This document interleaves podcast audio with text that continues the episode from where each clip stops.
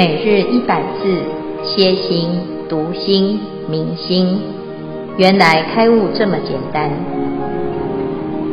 秒懂楞严一千日，让我们一起共同学习。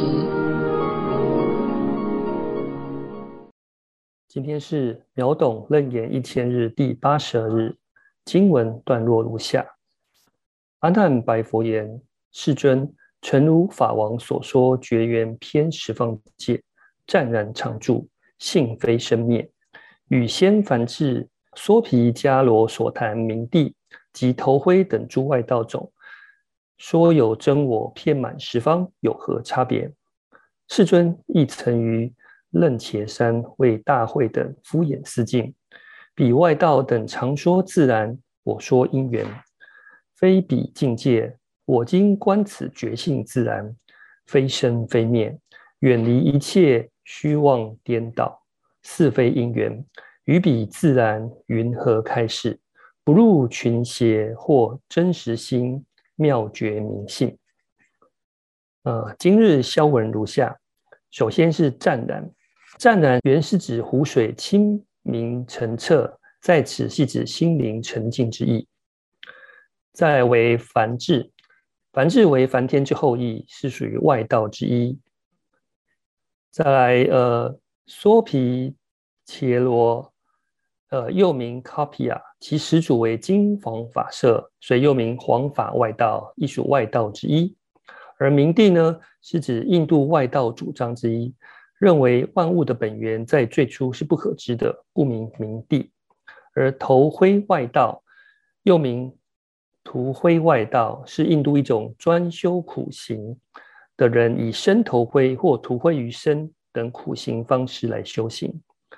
而今日的主题在于阿难约遍常亦宜自然。以上是今日的消文，接下来恭请建辉法师为我们慈悲开示。诸位全球云端共修的学员，大家好！今天是秒懂楞严一千日的第八十二日，我们来到了新的单元。阿南他开始对于佛陀以前的开示有一个重新的认识。那当但是呢，也对自己过去所学也有很多的疑惑。好，到到了这个地方呢，叫做显见超情。好，他要做什么呢？还要问什么问题呢？啊，他非常的恭敬。他说：“世尊，诚如法王所说，觉缘遍十方界，湛然常住，性非生灭。”他说呢，哎，我们现在啊学到了这个觉啊，它是具足。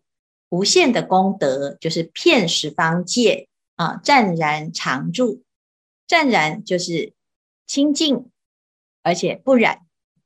常住呢，是不会永恒哈、啊，不会灭，它一直都在。那为什么呢？因为它的本性是非生非灭。那我们现在了解了这件事情了之后呢，阿难他的疑惑是什么？他说：“这样子跟一般佛陀所说的外道啊，就是当时啊有九十六种外道，那每一个人都有他自己的一套论述。这个论述里面呢，好像有很相似的论述啊。与什么论述最相似呢？第一就是先梵志娑毗迦罗所谈的明地。”这个让他觉得很疑惑，因为明帝啊，这个梭皮迦罗啊，就是刚才讲的这个黄法外道，他又是当时一个数论派的始祖。好，那他谈的这个明帝的这个描述啊，真的跟佛陀的很像啊。这是第一个啊，还有第二个呢，就是头灰这些外道啊，啊，他谈到了。一个所谓的真我的这个概念，真我它有什么特质呢？它也遍满十方啊，所以从字面上看呢，我们觉得啊，诶，跟这个刚才佛陀所说的这个遍十方界啊，湛然常住啊，的这个觉很像哦，他就觉得这是不是应该厘清一下啊？因为佛陀啊，他在讲这个佛法的时候，就说我这个法不是外道法，但是现在呢，在谈这个觉性的时候啊，觉得哎，怎么跟怎么跟外道很像啊？那首先呢，我们就要先来了解一下，我们在讲外道，外道其实都不是在批评别人哈，也不是在啊在推翻啊。那所谓为什么这个外道啊，他为什么？我相信啊，如果他今天知道啊，佛陀说他是外道，他应该会不开心哈，因为这些修行人其实他也是很认真在修，而且修得很不错。那为什么会被佛陀说为外道呢？其实最主要是因为他们的这个论述啊啊有不究竟之处、不圆满之处啊。那这个当时呢，娑毗迦罗先梵志，这个梵志，娑毗迦罗是谁？就是当时啊非常厉害的一个派别啊，叫做数论派。这个摩登伽女的妈妈就是信这个的啊，因为她有修到这个娑毗迦罗先犯天智的这个先犯天咒啊，就是从梵天思想传下来的。那梵天传下来呢，是当时印度一个非常主流的一个修行方法。所以呀、啊，当时啊，其实佛陀是啊比较后来才出现的。当时有很多流行的派别，那。摩登伽女的妈妈就是信这个，所以呢，你看她的咒语很厉害。她只要持了一个咒呢，摩登伽女啊，她拿着一个咒就去迷惑阿难，阿难真的是不堪一击哦，一下子就身不由己，表示这个咒术啊，其实是很强的。那他为什么会有这么强的咒术呢？因为这一个派呢是专修禅定啊，修四禅八定。他为什么要修这个呢？其实。所有的修行人，他的目标都是为了要探究这个世界的来龙去脉。我在这个禅定当中，才可以看清楚这个世界到底从哪里来，众生是怎么在在这个生命当中，它是怎么演变。那目的呢，其实也是要寻求一个解脱之道。所以，娑毗迦罗的这一派，为什么它会出现了这个明帝的思想呢？其实他也是从禅定当中去啊，去观察观察这个万物的本源啊，所以我们呢常常说啊，这个修行那修一修会回到前世今生啊。那娑毗迦罗呢，他因为有这个四禅八定的修炼啊，只是呢他的修炼他不够就近，因此当他在探究万物的源头的时候呢，诶，他就出现了一个盲点。啊、这个盲区就是他的不究竟之处啊，所以禅定的功夫呢，可能啊有的会让你启发了这个宿世的观察啊，有的可以观察到二万大劫之内的事，有的是八万大劫。那最高最高，当时最高的成就呢，这个啊外道呢，他所修的呢，就是到八万大劫，就是一个很大的极限，但是也很厉害。可是八万大劫之前呢？到底是什么呢？哎，其实呢，就叫做名无所观啊，就是看不到的，没了。因此，他在这个禅定当中呢，他观察到万物的源头，一直往前追溯，追溯，追溯到八万大劫之前，发现嗯，没有东西，名无所观，因此就把这个地方呢当成是万物的源头，所以叫做名地。这个地呀，就是真实的一个地理。但是那个地方是什么呢？就就没有了嘛，啊，叫做混沌啊。中国也有这类似的词，就是混沌。那依着这个名地呢，就衍生出这个世间的一套的这个世间的现象、众生的样子啊。所以二十五地啊，就是从明地为始，到最后呢，衍生到最后形成一个我啊。那这个我呢，是现在的这个我啊。那外道不了解行因啊，其实这个是一个行因境界啊，就是我们在后面五十因魔的时候啊，就会一关一关的来破啊。但是呢，到了这个最根本的一个维系的生灭的源头的时候呢，诶，它已经啊不是那么的啊可以观察得出来啊，所以呢，它看起来好像是一个源头第一因，但是事实上呢，却不是啊，所以他把这个行因的境界呢，妄为心性湛然，所以把它当成神我啊，所以我们这边可以看到，你看也有湛然这个词，也有神我这个词。那神我呢，就是二十五名地当中的啊最源头，然后呢，从这里来开始衍生、衍生、衍生到哪里呢？衍生到最后呢，有一个现在的这个我，所以它是我的源头啊。但是如果我的源头，那表示呢，它就不是无我，它不是真我，那这个就会变造成呢，在后面的修行里面，它会有一个错误的论述啊。那为什么会有佛陀呢？其实佛陀当时就是知道这个法呢，并不是就近的，因为啊，依照了这个思想之后呢，就会衍生出所谓的当时的种姓制度。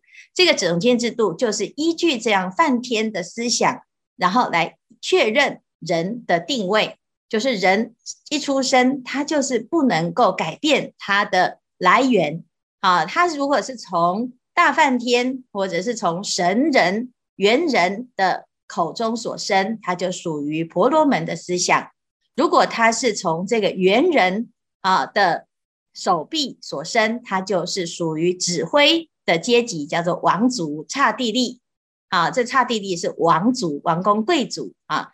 那如果呢，他是从脚这个角度啊来出生的话呢，啊，那他就是一般平民百姓所谓的吠舍。那如果他是脚底板出生，那他就是什么？就是首陀罗的阶级，一辈子就要被踩在脚底下为人服务。那这个思想的源头呢，其实它就是一套啊，这个所谓的论述啊，这论述什么？万物的源头哪里？就是这个神我。这个神我呢，它一开始就设定了人就是生来不同。你只要照着这个这个论述去做。去过你的人生，你应该要做什么职业？你应该要跟什么人结婚？应该要过什么样子的生活？它就是已经被设定，不可以改变啊，以至于形成了一个社会的一个阶层制度，叫做种姓制度。那这个印度呢，整个社会当时的状态就是非常明确的用这个种姓制度来运作。那当时佛陀呢，他就观察到了这个现象。他觉得，哎，怎么可以是这样子？叫做不平等，生来就不平等。但是所有的人都告诉他，这个是老天爷安排，这是上帝啊，上天所安排的，这是不可改变的。那所以佛陀到最后呢，他离家出走，出家了。出家之后，他就是要来探究，为什么人一定是要这样子来过自己的生命。所以佛陀呢，哎，最后啊，悟到了什么？在菩提树下悟到了人是人人本具有佛性这件事情呢，在三千年前其实整个颠覆了种姓制度的根源。那阿难呢，他听到了这个当时的这个法了，所以来出家啊，所以四姓出家都是同为一世啊，所以呢，我们叫做啊，都是佛门世子，大家都是平等的，不管你是什么身份、什么阶级。但是问题是呢，来出家的人啊，他不一定有这样的想法，因此佛陀呢就要为大众来分析，为什么这样子的观念是有问题、有盲点的。因此呢，阿难他就说啊，世尊也曾经为这样子的外道的论述来做一些剖析啊，譬如说，曾经在楞伽山为大慧等敷演思义，彼外道等常说自然。我说因缘非彼境界，所以呢，佛陀啦，你也常常讲过啊。你说外道讲的这个自然呢、啊，其实是不对的，啊，那是不是这样子的状态啊？人是怎么样呢？人叫做所有的众生呢、啊，叫做因缘和合。好，那既然你有这样的因缘，但是缘起是性空的，所以呢，从空性的角度来说，每一个人他没有这种命定论，也没有这种宿命论。也不是被规定，也不是要认命，好、哦，所以呀、啊，这个阿难他在这个地方，其实他已经接受了这因缘法的洗礼，也接受了佛陀的这一套的思想。他对于过去这个种姓制度的理所当然，他其实是非常知道他是有盲点的，他是不对的。可是现在阿难的心的问题是什么呢？因为在《楞严经》里面，佛陀一直以来谈的觉性呢，感觉好像又走回头路，回到了最早最早的他听到的外道的论述啊，哦，那他真的是觉得很惶恐。所以我今观此觉性自然，哎，佛陀又讲了自然。刚才呢，明明佛陀讲过，好、这个自然就是外道法。那现在怎么又谈这个自然呢？那自然里面呢，非生非灭，远离一切虚妄颠倒。哎，似乎啊，不是属于因缘法。因为如果是因缘法的话呢，它是有生有灭的、然后呢，佛陀在这个自然的定义里面呢，啊，要非生非灭，嗯，那这个好像不是平常佛陀所说诸法因缘生，诸法因缘灭的观念。但是如果说，哎，又回到了这外道的自然，好像也不对，所以他觉得，嗯，这个一定是有一点啊，这个什么问题哈？那到底这里面的矛盾点到底是什么？希望佛陀能够为。我们来做开示啊，所以呢，啊，他最后的结论呢、啊，问什么？云何开示不入群邪，获真实心妙觉明性？啊，我们前面呢，啊，听听听，听到现在，我们已经接受因缘法了。现在佛陀讲觉性非生非灭，嗯，这个不是因缘法，但是呢，觉性是自然吗？如果不是因缘，就是自然喽。那如果是自然，哎，那就变成。佛陀一直在骂这个自然啊，骂这个外道啊，那怎么现在突然又说，哎，觉性是自然呢？我不相信佛陀要走外道之路啊，因为我们一直以来就是知道他是有盲点的，他是有问题的，所以请佛陀呢能够为我们来剖析，啊，让我们不要掉入掉入这个邪论、邪的观念、邪见的观念，而真的。啊，有正知正见啊，叫做获真实心，妙觉明性啊。所以这一段呢，显见超情的重点呐、啊，就是阿难他在这一路听过来呢，他就在问这个问题：到底觉性是自然法呢，还是因缘法？啊，就像我们说啊，人人都有佛性啊，不假外求。好，那意思就是，既然众生就是会成佛。那我们不用修喽。可是如果不修，那我们怎么会成佛呢？哎，大家也都是不修，那不修，那现在那个呃，这个大家都不修，可是大家都还没有成佛啊。可是佛陀为什么说不假修持呢？啊，所以我们常常就在问，到底人是天生如此，天生他就是会成为天才，啊，是需要教吗？啊，或者是呢，他需要经过了一定的教育啊，这教育就是因缘法嘛。如果是天才，他就是自然法嘛。到底人是需要被教育的，还是不用被教育的呢？同一个班里面呢，有的人他不用教，他就自己学得很好；有的人呢，教了他会学得好，不教会学不好。那也有人怎么教都学不好。那到底该教还是不该教？修行到底要修还是不要修？是要顺其自然，还是要施以某一些因缘的调教呢？啊，这有很多的问题可以来讨论啊，所以我们先开个题，让阿南呢的问题浮上台面。那接下来呢，我们就可以慢慢的去讨论这件事情。啊，今天呢是以上是这一段，看看大家有什么问题。阿弥陀佛，黑龙江江凯飞师兄提了三个问题。他第一个说因缘法包括哪些？第二个是地水火风属因缘法还是自然法？第三个问题是身体四大失调了，怎么用佛法来调理？嗯，祈请师傅开示。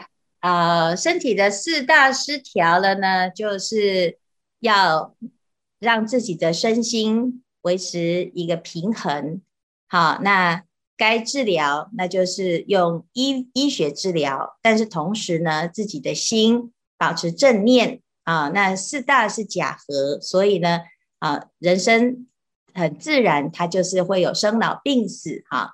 那这个都是因缘法啊。那这因缘呢，当然它一定有一个原因啊。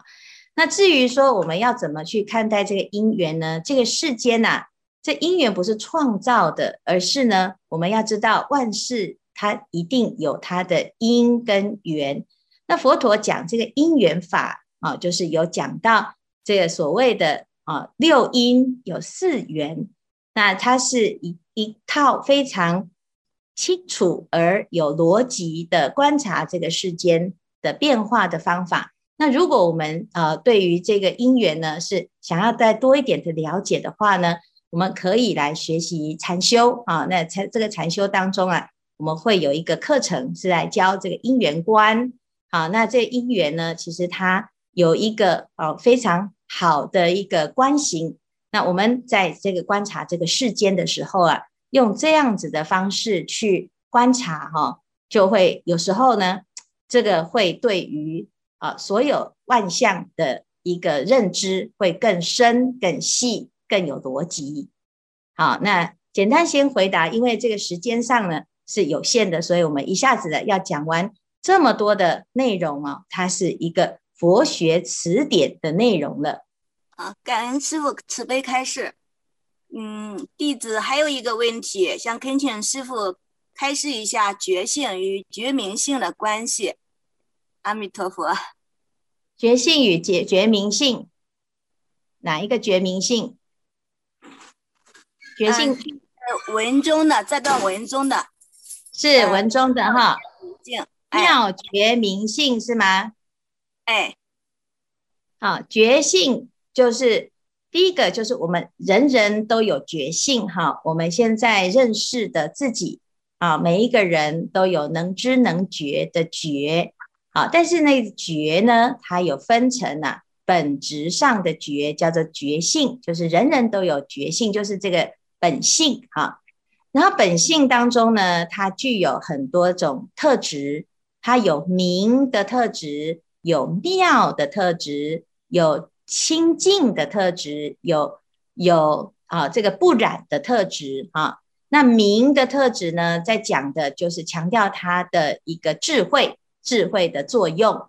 所以呢，如果我们今天呢啊能够发挥自己的觉性的话，它就会具有明的一种。作用就是它会让我们远离颠倒，远离无明，无无明之后就是一个明的状态。